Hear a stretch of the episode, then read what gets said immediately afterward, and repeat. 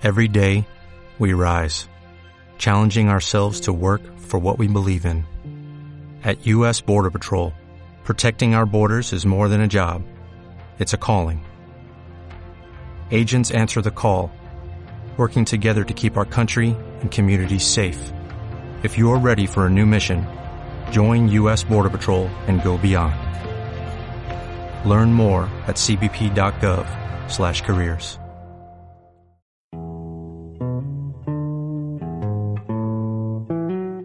Las opiniones, comentarios y juicios expresados en el programa que escucharás a continuación son responsabilidad del presentador y sus entrevistados, por lo que no representan la posición de la emisora de la Universidad CES, ni mucho menos de las organizaciones con las que ellos están vinculados.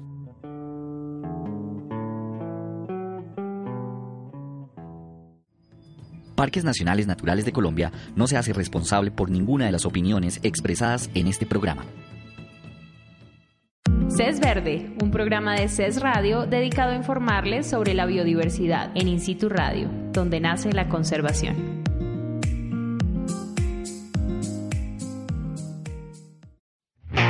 Mariana Giraldo al aire en In situ Radio, donde nace la conservación.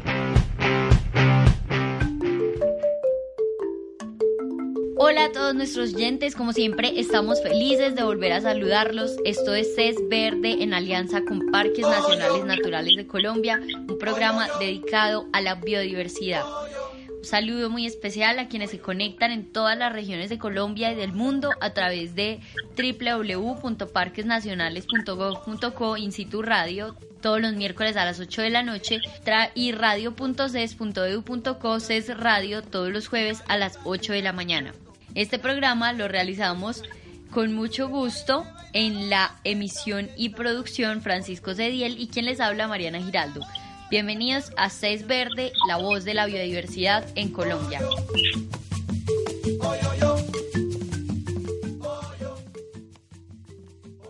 Continuamos con CES Verde, programa de la Universidad CES en Medellín, en alianza con Instituto Radio, la emisora de Parques Nacionales Naturales de Colombia. Este programa es realizado por egresados y estudiantes de biología de la Universidad CES. Como veníamos contándoles toda esta temporada, la hemos dedicado a hablar sobre ecosistemas de Colombia. Y para ello hoy tendremos un ecosistema más, un ecosistema preciosísimo, que es la selva chocuana. El Chocó biogeográfico, donde se encuentra la selva, la selva chocuana, uno de los lugares más exuberantes en vegetación, en animales y en otro tipo de seres vivos, uno de los puntos del planeta con mayor biodiversidad se encuentra aquí en nuestro país. Se distribuye el Chocó biogeográfico casi desde Panamá hasta el sur de Colombia. Podríamos hablar que esta formación sigue hasta el norte del Perú, pero bueno, vamos a estar hoy con el invitado quien sabe más de todo este ecosistema y quien nos contará acerca de este maravilloso lugar del planeta. Él es Dino Tuerquia. Dino profesor de la Universidad CES, eh, dirige y da las clases de botánica. Es una de las personas que más conoce el chocobio, el chocobio geográfico de nuestro país.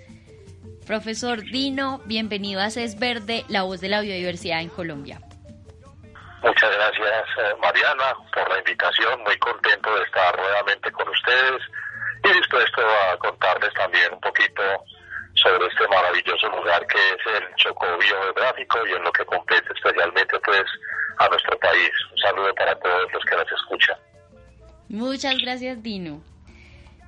Dino, el Chocó, ¿cómo es? Es uno de los sitios con más agua en nuestro país. Se reconoce porque tiene demasiados ríos, quebradas, llueve todo el tiempo, es uno de los sitios donde más llueve en el mundo. Adicionalmente, hay ballenas, jaguares, serpientes venenosas, eh, la rana dorada que es la rana más venenosa del mundo también, hay hormigas venenosas. Eh, y bueno, es un ecosistema también que se conoce porque tiene muchos endemismos, que significa que son especies que solo se encuentran en ese lugar. ¿Por qué es tan especial el chocobio geográfico? El chocobio geográfico sin duda es eh, muy especial a nivel de, biodiversidad porque se conjugan una serie de, factores, eh, todos ellos de alta importancia. Quiero destacar, por ejemplo, factores de tipo geográfico y factores de tipo climático. Por ejemplo, a nivel geográfico, hay que mencionar que el Chocó biogeográfico y especialmente las tierras bajas están relativamente aisladas de otras regiones eh, biogeográficas del, continente americano por la cordillera de los Andes. El elevamiento, históricamente, el, elevamiento de la cordillera de los Andes aisló todo un corredor biológico, ¿sí? Y, esto conlleva a que las tasas de endemismo sean relativamente altas. Se estima que, que, cerca de la cuarta parte, el 25% de las especies que se encuentran en el Chocó biográfico son endémicas. El Chocó biográfico es un corredor que ha permitido el, desplazamiento, la migración de especies desde Norteamérica y Centroamérica hasta Sudamérica. El Chocó está relativamente aislado de la Amazonía, por ejemplo, de la cuenca del, Magdalena, aunque ciertas partes del Magdalena también tienen influencia sobre la región chocuana y, viceversa. Entonces, estos, estos eventos geológicos han determinado también eh, factores eh, de relevancia para explicar por qué hay hay una diversidad tan alta. Y a nivel climático, ya lo mencionaste, eh, uno de los más importantes sin duda es la pluviosidad, es decir, la lluvia, la cantidad de agua que hay disponible a lo largo del año y que es aprovechada para la construcción y la elaboración de, biomasa vegetal y que esto permite entonces la construcción de unos ecosistemas relevantes, importantes y altamente ricos en especies, es decir, hay mucha biomasa y hay muchas especies favorecidas porque a lo largo de casi todo el año hay un régimen pluviométrico alto, está dentro de los más altos del mundo, mencionar por ejemplo eh, el dato de casi 13 mil milímetros anuales que caen en ciertas regiones de, del río Atrato, eso sin duda entonces ha, favorecido o se tiene como una de las, se presume como una de las razones que mejor explican también desde el punto de vista climático porque hay tantas especies también en el Chocó. Pero hay ahí se conjugan muchos, muchos factores, tanto climáticos como geográficos. ¿Cuál es el porcentaje de endemismos? Se estima para todo el Chocó biogeográfico. Estamos hablando pues de, esa, de, ese, de ese corredor que se extiende desde Panamá, en la zona del Darién, hasta el Perú, de cerca del 25% de las especies que habitan esta región. 25%. ¿Y qué plantas son endémicas de la zona? Hay muchas, muchas, hay muchas especies que son características de estas zonas. Hay algunas especies, por ejemplo, de palmas que solamente se encuentran en este lugar. Eh, también tendríamos que hablar de, de ciclantáceas, pero más que todo hay que mencionar como, como dentro de este ecosistema llamado Chocó, otros, otros pequeños ecosistemas que son relevantes y que son muy únicos dentro de lo que es el ecosistema chocuano, como es por ejemplo las formaciones de manglar, ¿sí? Estas eh, formaciones que están asociadas a aguas dulces y a aguas salinas salobres y que se cree tienen pues la más alta productividad primaria en términos de ecosistemas estuarinos. Hay formaciones, por ejemplo, que, que donde predominan especies como un árbol que le dicen el nato, entonces a la formación le dicen natal, es un árbol que provee alta biomasa, que también está relativamente asociado a zonas inundables. Otro tipo de formaciones se llaman sajales, por ejemplo. Otros se llaman naidizales, donde predomina una especie que se le dice naidí, euterpe tolerácea. Entonces, se conjugan también pequeños ecosistemas ecosistemas donde dominan especies que son muy particulares y que le confieren eh, como características especiales a esos ecosistemas. En realidad, pues la lista de especies vegetales sería eh, muy alta y, muy larga y, sin duda pues eh, sería imposible mencionarlas todas, pero destacamos que la flora chocuana es eh, única, es exuberante, es especial y es muy, muy singular en sus características. Dino, ¿y qué características tienen las plantas allá y digamos que se asocien como a esa lluvia que, que siempre llueve, si las hojas son especiales, si, o sea, ya estaríamos hablando aquí de algo que se llama como rasgos funcionales, que puedan tener las especies para adaptarse a tanta lluvia. Es que es impresionante lo que nos decía el profesor, son es que todo el tiempo en el Chocó llueve. Hay, un, hay, hay gente que dice como en el verano llueve todos los días y en invierno llueve todo el día. Para que los oyentes hagan una idea de, lo que es el Chocó y, de cómo es que esas selvas mantienen también húmedas, eh, llueve todo el tiempo y que las plantas y los animales pues también tienen que tener ciertas características para adaptarse a, a esas condiciones. Sí, sí, claro.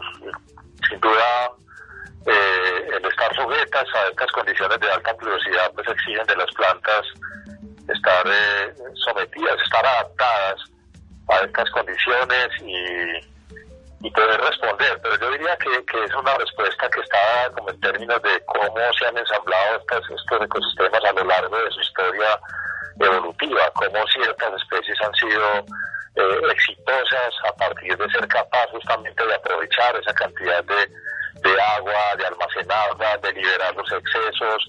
En las láminas, por ejemplo, podemos encontrar formas especiales, en las ápices de las hojas, la disposición, la orientación de las hojas, todo eso conlleva a, ir como eliminando esa agua o todo ese excedente de agua y ponerla y hacerla disponible en el ecosistema en forma pues, agua descorrentida, arroyos, pequeñas quebradas, pero también hay, hay que mencionar la forma en que, en que estas plantas eh, aprovechan estas condiciones de humedad, incluso para prevalecer en los distintos nichos, ocupando distintos nichos, por ejemplo, las plantas epífitas, eh, las orquídeas en las partes altas de los árboles sin duda se ven favorecidas también por la alta humedad. Dino, eh, ¿qué, son, ¿qué son las plantas epífitas?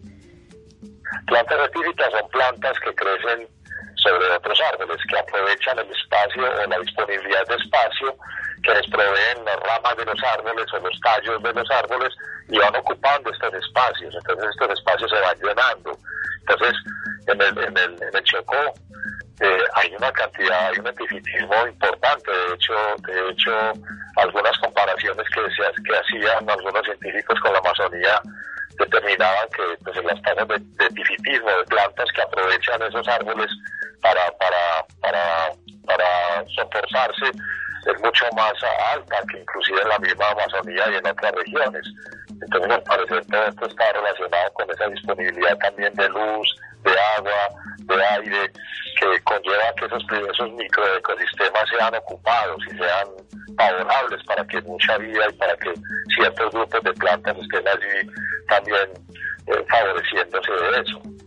Dino, cuando uno sobrevuela el Chocó, uno casi que pasa, casi que uno pasa una hora o mucho más de media hora sobrevolando selva y selva y selva y más selva.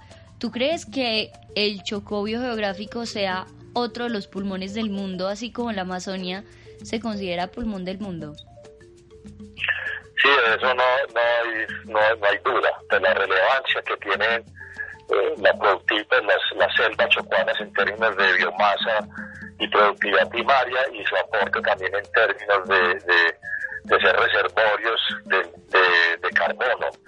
Esto viene siendo estudiado ya desde décadas, desde algunas décadas atrás, se le dio especial relevancia después del, del convenio de la, de elaboración pues, del convenio de, diversidad biológica y cuando ciertos, sobre todo los países que ocupan esta franja, pues adhieren ese, ese protocolo, se le da como cierta relevancia, se ha venido estudiando y, hoy se viene demostrando sin duda eso, eso se, viene demostrando que esas selvas son necesarias para el equilibrio del planeta, para la estabilidad ecológica del planeta y que verse afectadas, así como ocurre con la Amazonía, traería o estaría trayendo pues, enormes desequilibrios también a nivel ambiental y a escala planetaria vamos a hablar de las amenazas a este ecosistema después de una pausa. Recuerden, están escuchando CES Verde, la voz de la biodiversidad en Colombia.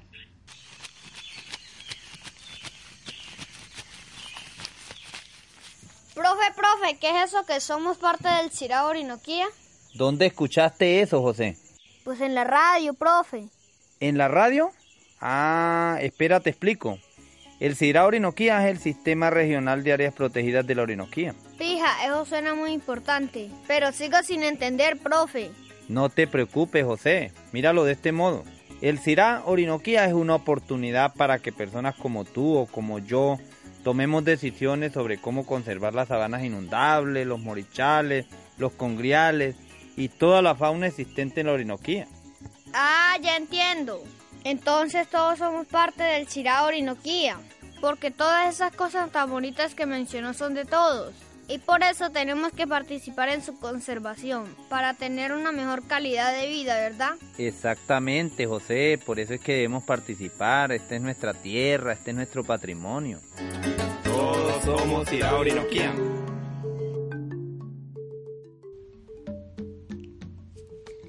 Oyentes, volvemos a CES Verde, la voz de la biodiversidad en Colombia. Hoy estamos hablando sobre ecosistemas chocuanos, más bien la selva del Chocó, el Chocó biogeográfico, y estamos con el profesor Dino Tuberquia, un conocedor de este tema por muchos años. Entonces, profe, continuamos con usted.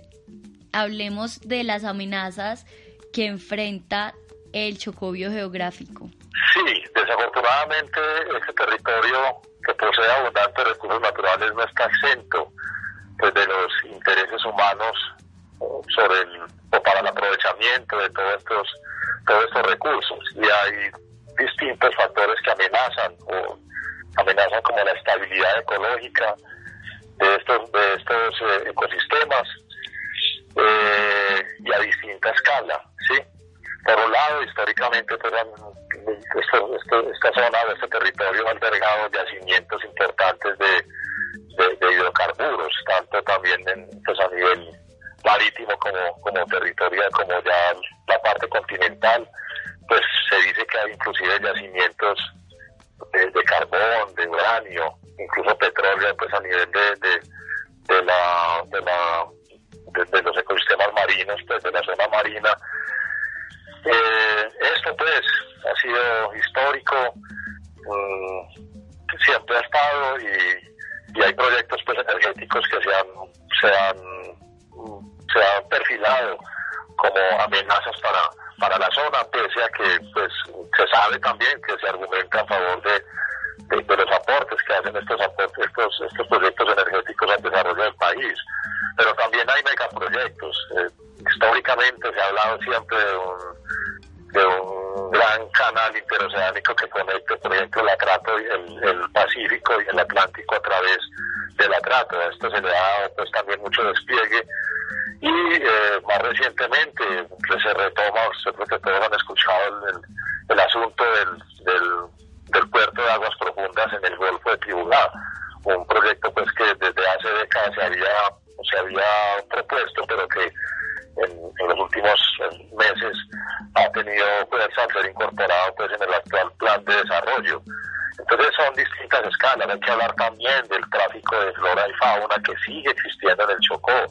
Eh, ustedes, pues, ustedes tal vez han, escuchado de, eh, de, cómo se han decomisado inclusive eh, cargamentos de ranas, pero tal vez no nos damos cuenta de todo, de toda la extracción ilegal que se realiza de flora y fauna y que sigue existiendo y sigue siendo también una amenaza fuerte e importante para estos ecosistemas. Entonces, hay distintos, hay distintos niveles eh, de, afecta, de afectación y todos están de alguna manera contribuyendo también a que estos ecosistemas o a que este gran ecosistema se vaya eh, degradando, degradando. Las tasas de deforestación siguen siendo eh, relativamente altas, pese a que la zona tiene grandes extensiones de selva. Pero entonces, como lo acabo de mencionar, hay proyectos energéticos, hay megaproyectos y hay también tráfico de flora y fauna dentro de los aspectos, dentro de los factores más relevantes que estarían afectando también la estabilidad ecosistémica de la región biogeográfica del Chocó. Y otra que se ha hablado mucho también, y es que preso por estos días se ratificó el convenio de Minamata, que es el que dice que no, que en Colombia no vamos a utilizar más el mercurio. Es toda la minería que hay en el río Atrato, que se realiza con mercurio y que contamina río abajo las aguas, contamina los peces, y las personas pues se ven afectadas la salud porque al, comerse un pez contaminado con mercurio, pues ese mercurio también se queda en el cuerpo. Y esta es otra de las amenazas que, que también podríamos identificar, ¿cierto? O, es, o esa es más hacia el interior del país y no tanto hacia el chocobio geográfico, hacia la parte costera. No, también, también, sin duda la extracción, pues la, minería, eh, yo diría que la legal y la ilegal eh, vienen afectando de alguna manera también, sobre todo las, las cuencas de los ríos. Y aquí hay que hablar también, y tú lo mencionaste, pues creo que tocaste el aspecto, un aspecto que es coyuntural también para la región geográfica del Chocó y es eh, las, las culturas, o sea, como la parte social, como eh, también, digamos, reviste una amenaza desde el punto de vista de que las comunidades autóctonas que han habitado esta zona, tanto afrodescendientes como indígenas y como mestizos también han sido o, estarían siendo afectadas de alguna manera por todas este, por este tipo de amenazas. El Chocó, pues creo que para nadie es, para nada para, para nada es mentira que eh, ha sido un territorio que de alguna manera también ha estado un poco en el olvido, y, estas comunidades en, búsqueda también de sus alternativas y sus, posibilidades, pues apelan también y son fácilmente influenciables por muchos de estos proyectos que amenazan el Chocó a todo nivel cultural en cuanto a su, su cultura y a su diversidad. Son culturas relativamente frágiles también y muy susceptibles de verse afectadas también por estas amenazas. Entonces, sin duda la minería ha permeado este, pues, eh, todo, como toda la, la, la, trama ecosistémica y social que existe en la zona y ha afectado no solamente, diría, los ecosistemas, sino también las, las, las comunidades, las, las formas de vida, sus, como sus, sus idiosincrasias, sus, sus, como sus patrones culturales, al punto de haber cambiado en alto grado en algunas regiones como todos esos patrones de vida y todo, todo, todo eso, toda esa impronta cultural que es característica también de la región biogeográfica del Chocó.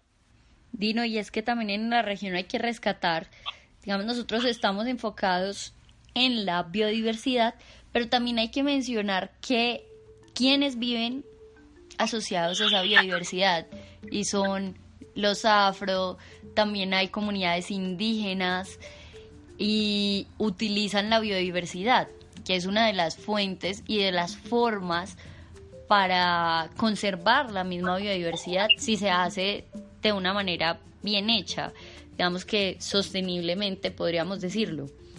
¿Cómo, cómo se utiliza la biodiversidad en el Chocó?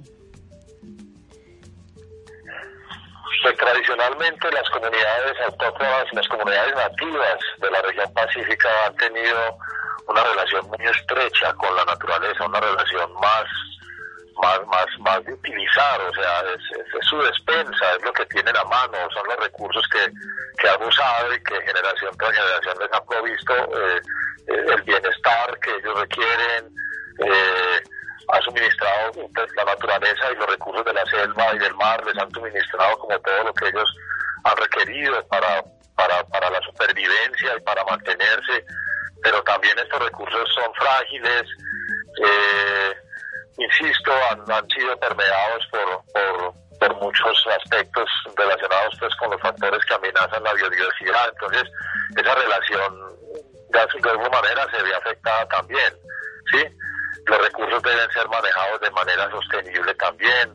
Entonces yo creo que este es un aspecto que, que, ha estado un poco descuidado en términos pues de una política que propenda también por mantener una relación armónica de las comunidades con la naturaleza, que si bien se ha mantenido hasta cierto punto, también de alguna manera ha sido vulnerada también o vulnerable desde el punto de vista de las amenazas y también del, desconocimiento que tenemos de los recursos mismos y de cómo han sido estas relaciones. Nos falta entender más esto, nos falta estudiarlo más, comprenderlo de, de una manera como más precisa para poder entonces eh, abordar estrategias efectivas que permitan que estas comunidades eh, en un tiempo pues, de, mucha modernidad aún sigan también manteniendo ciertas eh, costumbres y ciertas formas de vida que han sido como, como su impronta cultural, que han sido su tradición y que vale la pena mantenerlas porque de alguna manera también muchas de ellas han mostrado ser armónicas con, con el ambiente, con la naturaleza, con las selvas y han provisto también para ellos bienestar. Dino, y dentro de las estrategias que se están realizando que existen en Colombia para conservar el territorio y conservar la biodiversidad, eh, nosotros estuvimos viendo y estudiando pues y hay varios parques nacionales dentro del Chocó geográfico por mencionar Gorgona, Utría, Uramba, Bahía Málaga, los Farallones de Cali, Parque Nacional Natural, eh, Sanquianga y también un distrito regional de manejo integrado que es el del Golfo de Tribugá. ¿Qué otras estrategias se conocen para la protección de la biodiversidad en el Chocó? Sí, eh, si bien pues la estrategia de conservar eh, las áreas protegidas de carácter gubernamental pues tienen digamos algún efecto importante en términos de conservación, yo creo que la, la, estrategia, una de las estrategias más importantes a desarrollar es eh, consolidar consolidar las culturas, o sea, consolidar, consolidar desde el punto de vista cultural como lo, que es el, patrimonio justamente social que existe en la zona. Esto se da pues, a partir de entender bien como las herramientas eh, jurídicas que tienen las comunidades tanto afro como indígenas, por ejemplo para el caso de los afrodescendientes la ley 70 y todo lo que determina eh, la autonomía y, la determinación, la autodeterminación sobre sus territorios, cómo se traduce ese derecho que el Estado les otorgó a partir de la Constitución del 91 y que se traduzca también en que ellos tengan la capacidad de, de, gobernar sus territorios, de tomar decisiones adecuadas.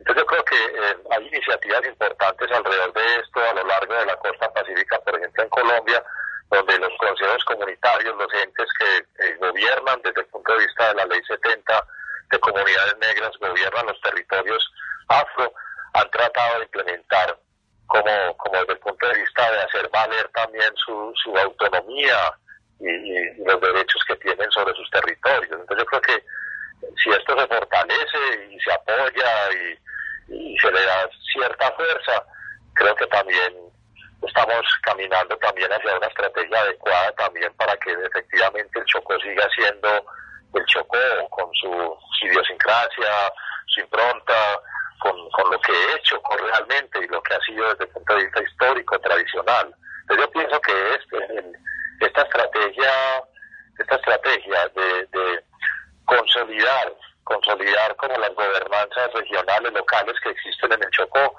es muy efectiva porque es que el Chocó no se puede pensar sin la gente. El Chocó es la gente y, la biodiversidad, son ambas cosas. Entonces los parques nacionales cumplen una función, pero esa función tiene que estar enmarcada también dentro de una estrategia y dentro de una política que, que valore y que empodere también a los habitantes locales, a los habitantes nativos, para que sepan construir su futuro, sepan delinear su, su, su, proyecto de vida también y sepan mantener el Chocó como es, el Chocó biodiverso en todos los sentidos, cultura y, y recursos naturales y biodiversidad. Dino, y respecto a esto hay una figura que se está construyendo, todavía no está declarado, pero hay una figura que se está construyendo que es la Reserva de la Biosfera del Pacífico Norte, que inclusive resalta también toda esta, toda esta parte eh, cultural, no solamente la biológica, y que es muy bonito porque tienen un montón de estrategias como para que fuera la Reserva de la Biosfera un sello para la región a partir de la cultura y de la biodiversidad. Es una figura UNESCO que esperamos pues sea también eh, declarada, ¿no? Está en proceso. Sí, que todas estas propuestas apunten de verdad a empoderar eh, a las comunidades, a las culturas sobre su territorio y, le reconozca su libre derecho a la, a la autodeterminación, a tomar sus propias decisiones y que finalmente entonces el Chocó Cobre tenga toda la valía que, merece tener desde el punto de vista cultural y biológico. Dino, y ahorita, eh, ¿cómo podemos hacer para ayudar a conservar el Chocó desde el centro del país y desde el lugar en donde estemos? en Colombia y desde el lugar en donde estemos en el mundo, ¿qué acciones podemos tomar para cuidar la biodiversidad del Chocó y después del Chocó biogeográfico? Sí, una de las acciones más importantes considero es eh, entender y conocer más el proceso del Chocó, o sea, conocer más un poco de, lo que significa el Chocó en términos, en términos biológicos y culturales de tal manera que tengamos y desarrollemos eh, como un, criterio adecuado y, preciso acerca de, qué es lo que está pasando allí. Muchas veces eh, eh, nos dejamos llevar, digamos así, por la información, por los medios y por la información que encontramos en las redes y, y, y sesgamos como la interpretación que debería hacerse de lo que realmente está pasando allá.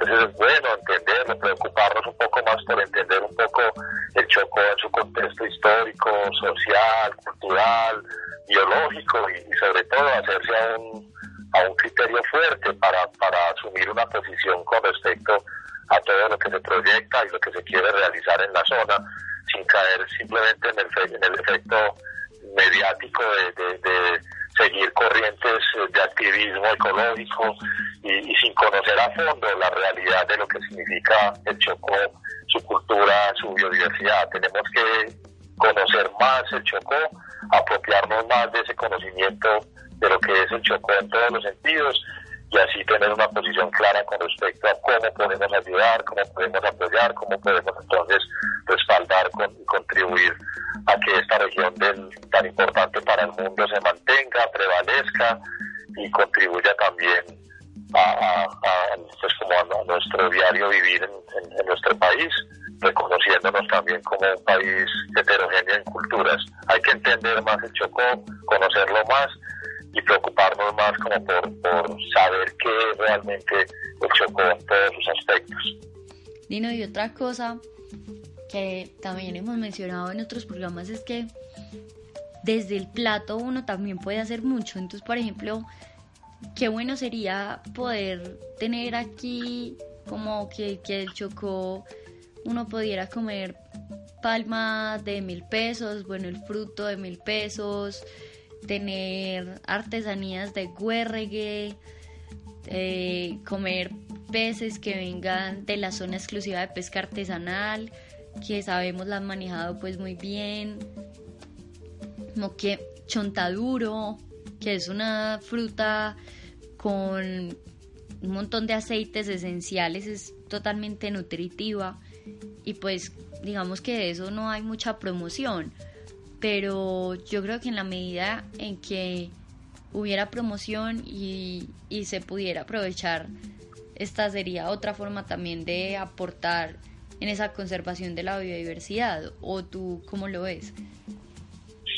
Sí, es cierto. Chocó sin duda una despensa eso, es un, como nos ofrece una, una cantidad de, de, cosas por conocer y por disfrutar. Acabas de mencionar pues, a nivel de la alimentación y la gastronomía una oferta súper importante que tienen en la región pacífica y que desconocemos. Yo por eso me refería también a conocer el Chocó en todos sus aspectos. A veces miramos el chontaduro con cierto desprecio y, y, y, no nos, no, no, nos, no, ponemos los ojos en esos, en esos eh, productos, en esas especies que vienen de allá y, y, y, que de verdad son como parte de la identidad del Chocó, de lo que es la región pacífica. Entonces yo creo que también es importante, es importante, pero eso, eso debe ser objeto también de una de una, una política que aborde también como entregarle Chocó también, en el buen sentido de la palabra, entregarle Chocó al resto de Colombia, ¿sí? Entenderlo, conocerlo, qué es lo que nos ofrece el Chocó, qué es lo que tenemos de verdad por, por descubrir en el Chocó en todo, a todos los niveles y seguramente pues eh, podríamos enamorarnos todos los colombianos del Chocó y quererlo mucho y, y valorarlo y sobre todo ya preocuparnos por, por, mantenerlo como es. Sí, así es. Bueno, y nos vamos quedando cortos en este espacio porque ya viene un estudiante a hablar con nosotros, ya viene Norman Echavarría hablando con Robinson, mi compañero, sobre su trabajo de grado. Y este espacio es corto, pero, oyentes, tenemos más programas sobre el chocobio geográfico en nuestros podcasts, en todos los archivos de audio, está exploración al cerro eh, expedición al Cerro Tacarcuna, ese también lo hicimos con el profesor Dino, ahí nos cuenta acerca de las especies que descubrieron en la expedición y nos cuenta también cómo fue la expedición, que es muy chévere para que lo escuchen. Está también Ballenas de Tribuga, pueden escuchar Arrecifes de Coral, ahí se habló también de, de los corales del Pacífico, y con estos tres programas ya este sería nuestro cuarto programa en el que estamos hablando del Chocó. Entonces este programa se puede retroalimentar con los otros tres programas que tenemos adicionales que están ahí listicos para ustedes en los archivos de audio para que los escuchen. Profesor Dino Tuberquia, muchas gracias por estar con nosotros en CES Verde, la voz de la biodiversidad de Colombia. Mariana, muchas gracias a ustedes y visiten el Chocó. Muchas gracias, Dino. Así va a ser. Así va a ser, oyentes. Visitemos el Chocó, aprendamos de la cultura, entendamos todo esto que nos comentó el profesor. Vamos entonces al espacio de los estudiantes, no se desconecten. Venimos con Robinson Ríos.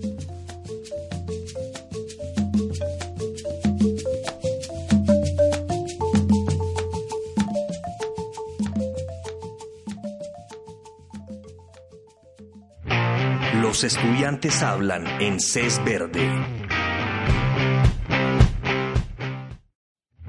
Robinson Ríos, al aire. En Instituto Radio, donde nace la conservación.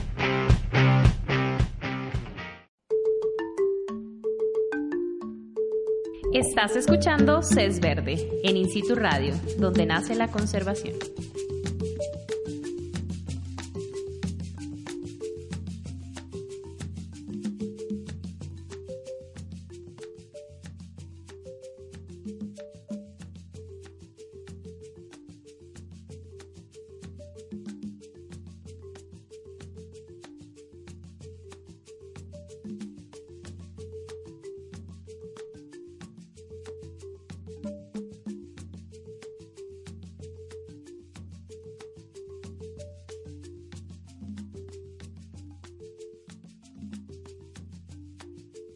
Un saludo especial a todos nuestros oyentes. Esta es la voz del estudiante en CES Verde. Estamos hoy con Norman Echavarría, biólogo de la Universidad de Antioquia, que es un apasionado por las plantas gracias al profesor Dino. Su trabajo está enfocado en la ecología y la conservación.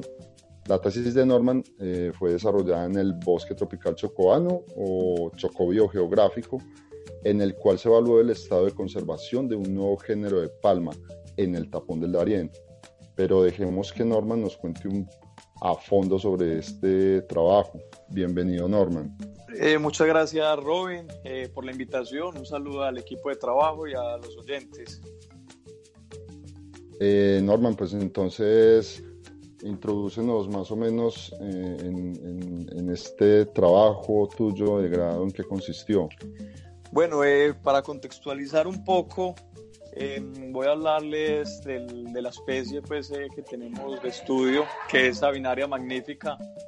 Em, esta especie es un género monotípico, o sea, solamente hay una, es un género con una especie y solo se conoce una, es una población en el tapón del Darién, a unos 8 kilómetros de Capurganá hacia la frontera con Panamá, unas 8, entre unas 8 a 10 horas caminando.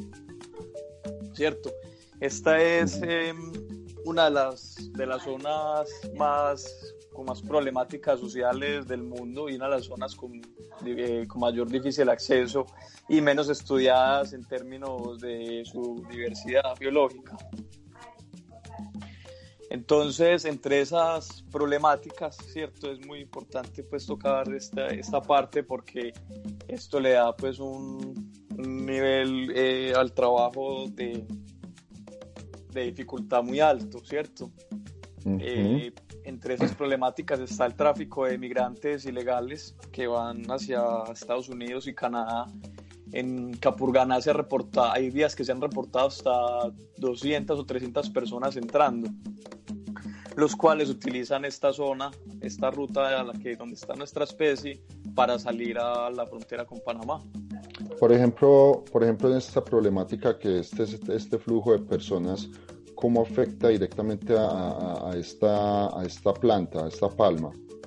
No, de, hecho no le afecta mucho. Eh, los caminos ya están trazados, entonces las personas ah, pues, no lo afectan. Hay veces que por su, la morfología de su hoja, que es muy particular, que parece una sombrilla, su nombre común es la palma girasol, la gente la corta para usarla de sombrilla. Pero no es pues mayor el impacto que, que puedan generar esto. Simplemente pues como la problemática de cuando vos ingresas al lugar, como, como los peligros que te enfrentas, ¿cierto? Claro. Y aparte, esta, ese mismo camino, esta zona es, es una zona utilizada para el tráfico de drogas.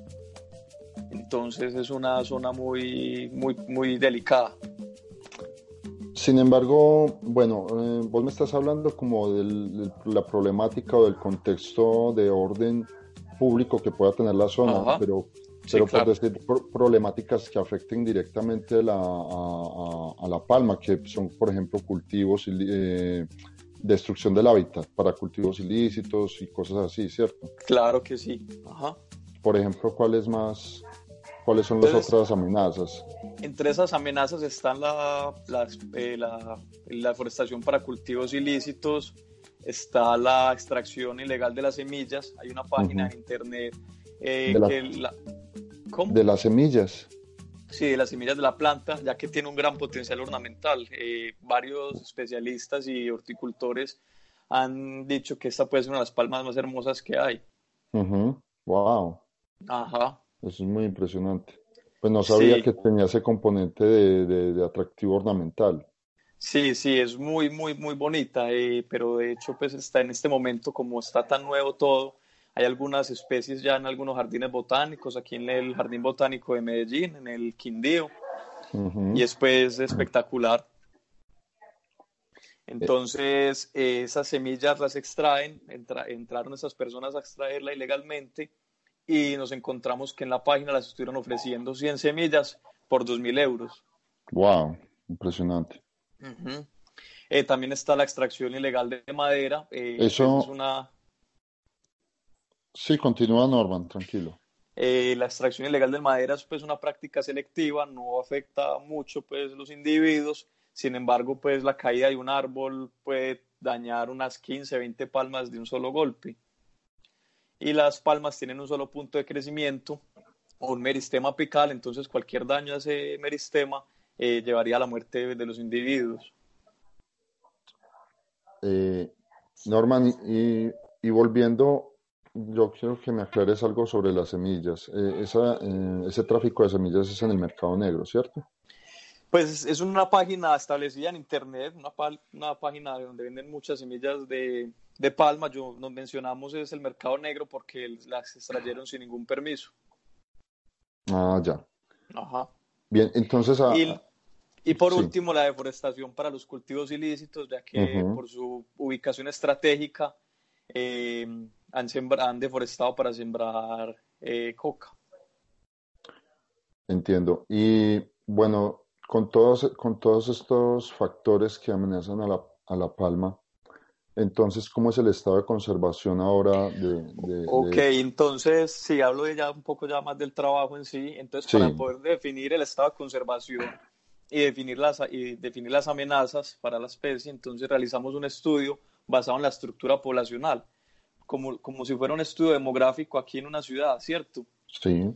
Eh, se cuentan cuántos niños hay, cuántos adultos, cuántos juveniles, y de acuerdo a eso se sacan algunas conclusiones entre nosotros caminamos todo el, pues todo el, como su área de distribución, ¿cierto? Em, entre, esto, entre estos muestreos eh, contamos aproximadamente, seis, la extrapolación de los conteos fue aproximadamente de 16 mil individuos adultos. Sí. Eso es, una, eso es un número muy bueno, que habla, que habla muy, buen, muy bien de la población, o sea que está en muy buen estado y un bien aproximado de unas 900, eh, estamos, pero cortemos ahí. Ajá, digo ese número bien. y inicio otra vez. Y un aproximado de 113 mil plántulas, o sea, los, lo que serían los humanos, los bebés de la palma. Entonces, estas, estas cifras son muy, hablan muy bien de la población, están en muy buen estado. Pero, ¿cuál es el problema? Que es una distribución muy restringida solo se conoce una población. Entonces, cualquier, cualquier afectación a este hábitat, cualquier daño, va a afectar a la población pues enormemente. Entonces, la categoría de amenaza IUSN, Unión Internacional para la Conservación de la Naturaleza, es la categoría de vulnerable, que no quiere decir que está en peligro ni en peligro crítico, sin embargo, puede pasar a una de estas categorías muy fácilmente. Pero eso, eso es muy normal cuando se, cuando se encuentran, por decir, nuevas especies o nuevos géneros de, de tanto de plantas como de animales que entran a la categoría IUC, IUCN como vulnerables o en amenaza, ¿cierto? sí, sí, eso, eso, es muy normal eh, y más que todo en zonas como estas tan poco estudiadas. Sin embargo, las palmas en Colombia en el mundo son uno de los grupos más estudiados que hay. Eh, gracias a Rodrigo y a Gloria Galeano, que han dedicado, pues, que eh, Gloria dedicó y Rodrigo ha dedicado mucho tiempo de su vida a estudiarlas. Em, es muy raro que no se haya visto esta especie en otra parte. De hecho, su pariente más cercano, que esto es algo muy interesante, como su grupo hermano, se encuentra en el Amazonas. ¡Wow! ¡Qué locura! O sea que es un grupo aislado filogenéticamente. Impresionante, impresionante, Norman. Y bueno, cuéntanos un poco, por ejemplo, mm, eh, ¿cuál, ¿cuál es la importancia de esta investigación? ¿Qué, importancia le das tú a todo este trabajo que has hecho? Claro que sí. Y bueno, para empezar, eh, hay una frase muy utilizada por el profesor Ricardo Callejas y creo que es una frase, algunos dicen que es de Da Vinci, pero dice que no se puede amar lo que no se conoce y no se puede defender ni cuidar lo que no se ama, ¿cierto? Entonces es algo muy importante es conocer, la, conocer lo que tenemos para poderlo cuidar. Otro punto, otro punto es que la importancia de esta especie, como lo mencionaba, como solamente eh, su grupo hermano está en el Amazonas, esta especie puede hablar mucho de la, de la historia y de la biografía del Chocó, como su historia, su relación con zonas cercanas. Por supuesto, sí. Ajá. Y, el, y ya como, les contaba Dino, la importancia de esta zona, entre el, que es el contacto entre Sudamérica y Mesoamérica, entonces hay un flujo ahí muy importante de biota y flora de norte a sur y sur a norte. Sí, y por ejemplo, Norman, ¿tienes proyectos a futuro para seguir trabajando en, esta, en este ecosistema o, o qué sigue ahora? Eh, sí, de hecho, pues eh, tenemos, eh, estamos reactivando el Jardín Botánico del Darién que queda en Capurganá. tenemos 14 hectáreas que estamos conservando. Ah, qué bueno. Queremos, sí, reactivar este proceso y propusimos también unas, como unas estrategias de conservación para la especie y entre ellas está la cosecha sostenible de las semillas, que es donde pues proponemos un estudio más detallado y de, mano con la comunidad, ya que esta especie tiene pues tanto valor ornamental para poderla explotar sosteniblemente. Maravilloso, Norma. Pues nada, eh, primero que todo, pues muchas gracias por haber aceptado esta entrevista y, pues también, y segundo, pues mucho ánimo pues con todos estos proyectos. Eh, Claro que sí, claro que sí. Muchas gracias a ustedes también por la invitación y, y hacer la invitación a otras personas que, que mm, trabajemos más en estas zonas tan, tan olvidadas del país que necesitan tanto de, de nuestro apoyo.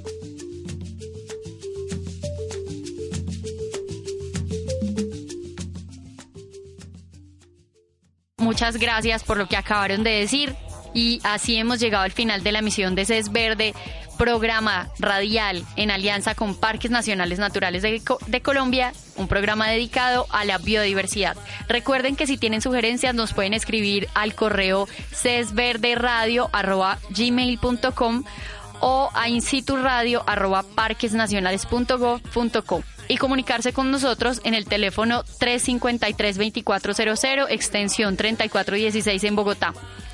También y por supuesto abrimos todos nuestros medios a través de las redes sociales. En Twitter encuéntrenos como arroba ces-radio y arroba parques Colombia. Y en Facebook encuéntrenos como CES Radio. Desde los estudios de Instituto Radio en Bogotá, Colombia, les acompañamos con mucho gusto en la producción y edición Francisco Cediel. Y quien les habla, Mariana Giraldo. Hasta pronto. CES Verde, un programa de CES Radio dedicado a informarles sobre la biodiversidad en In situ Radio, donde nace la conservación.